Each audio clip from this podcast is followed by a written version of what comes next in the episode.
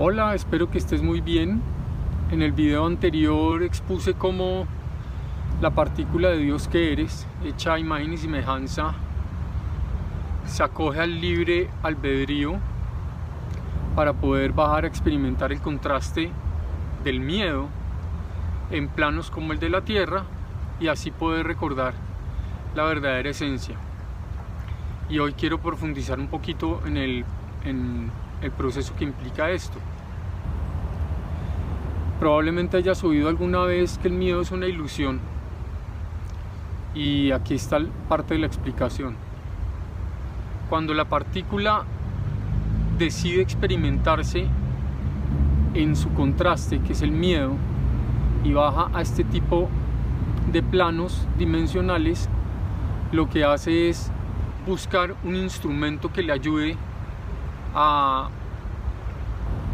tener la capacidad de tener interacción con el entorno y en el caso de la Tierra que es un entorno físico con mayor razón.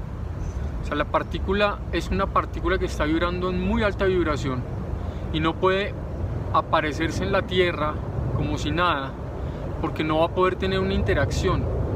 Para poder tener esa interacción es que adopta un alma, incorpora un alma.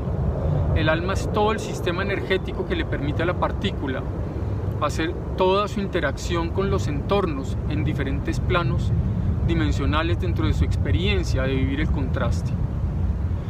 Entonces, ¿qué pasa cuando llega a la Tierra ya con el alma?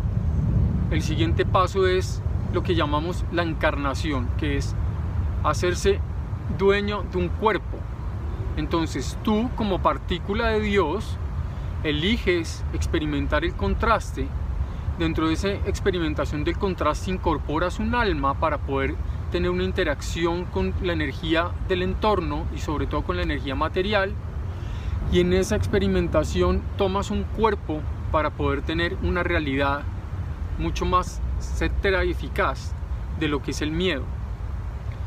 Desde el momento en el que, eh, desde el momento en el que encarnas en el cuerpo, ya empiezas a experimentar el miedo en todas sus facetas, porque empiezas a identificarte tanto con lo material, que empiezas a identificarte con la, con la posibilidad de dejar de existir. Esa posibilidad de dejar de existir se incrementa en el momento en el que sales de tu madre. Y cuando sales de tu madre, ya haces una especie de percepción de que estás en una realidad en la que debes luchar contra la muerte. De ahí que empieces a tener una sensación de supervivencia. Pero este no es el único temor que vienes a experimentar claramente, ese es el primero.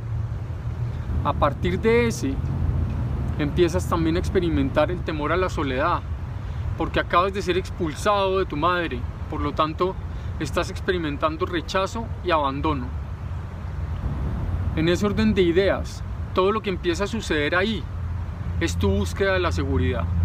Y esa búsqueda de la seguridad se traduce en la adopción continua de creencias y de mecanismos que te van a dar una sensación de seguridad.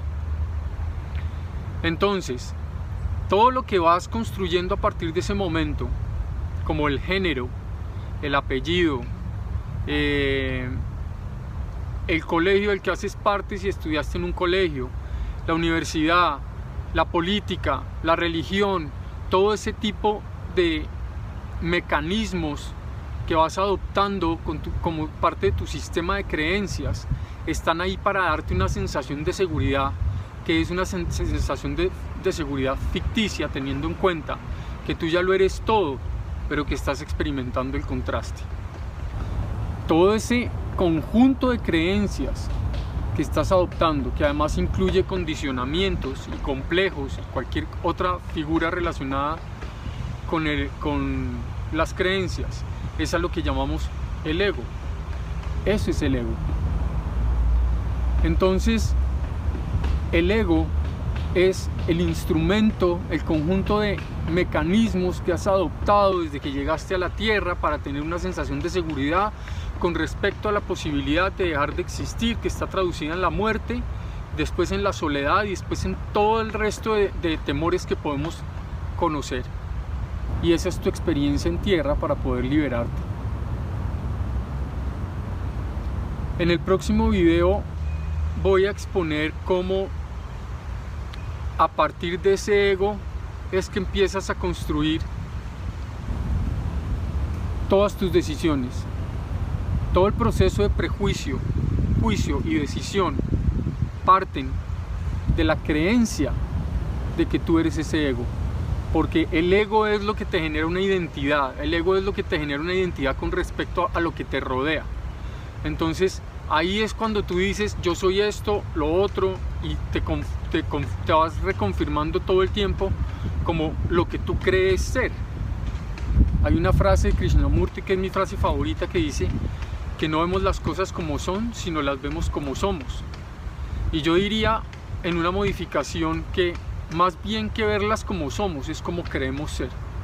Entonces, tú como partícula de Dios bajaste a la tierra a experimentar el contraste del temor y de ahí empezaste a construir toda una identidad que está respaldada por un ego que está buscando tu seguridad.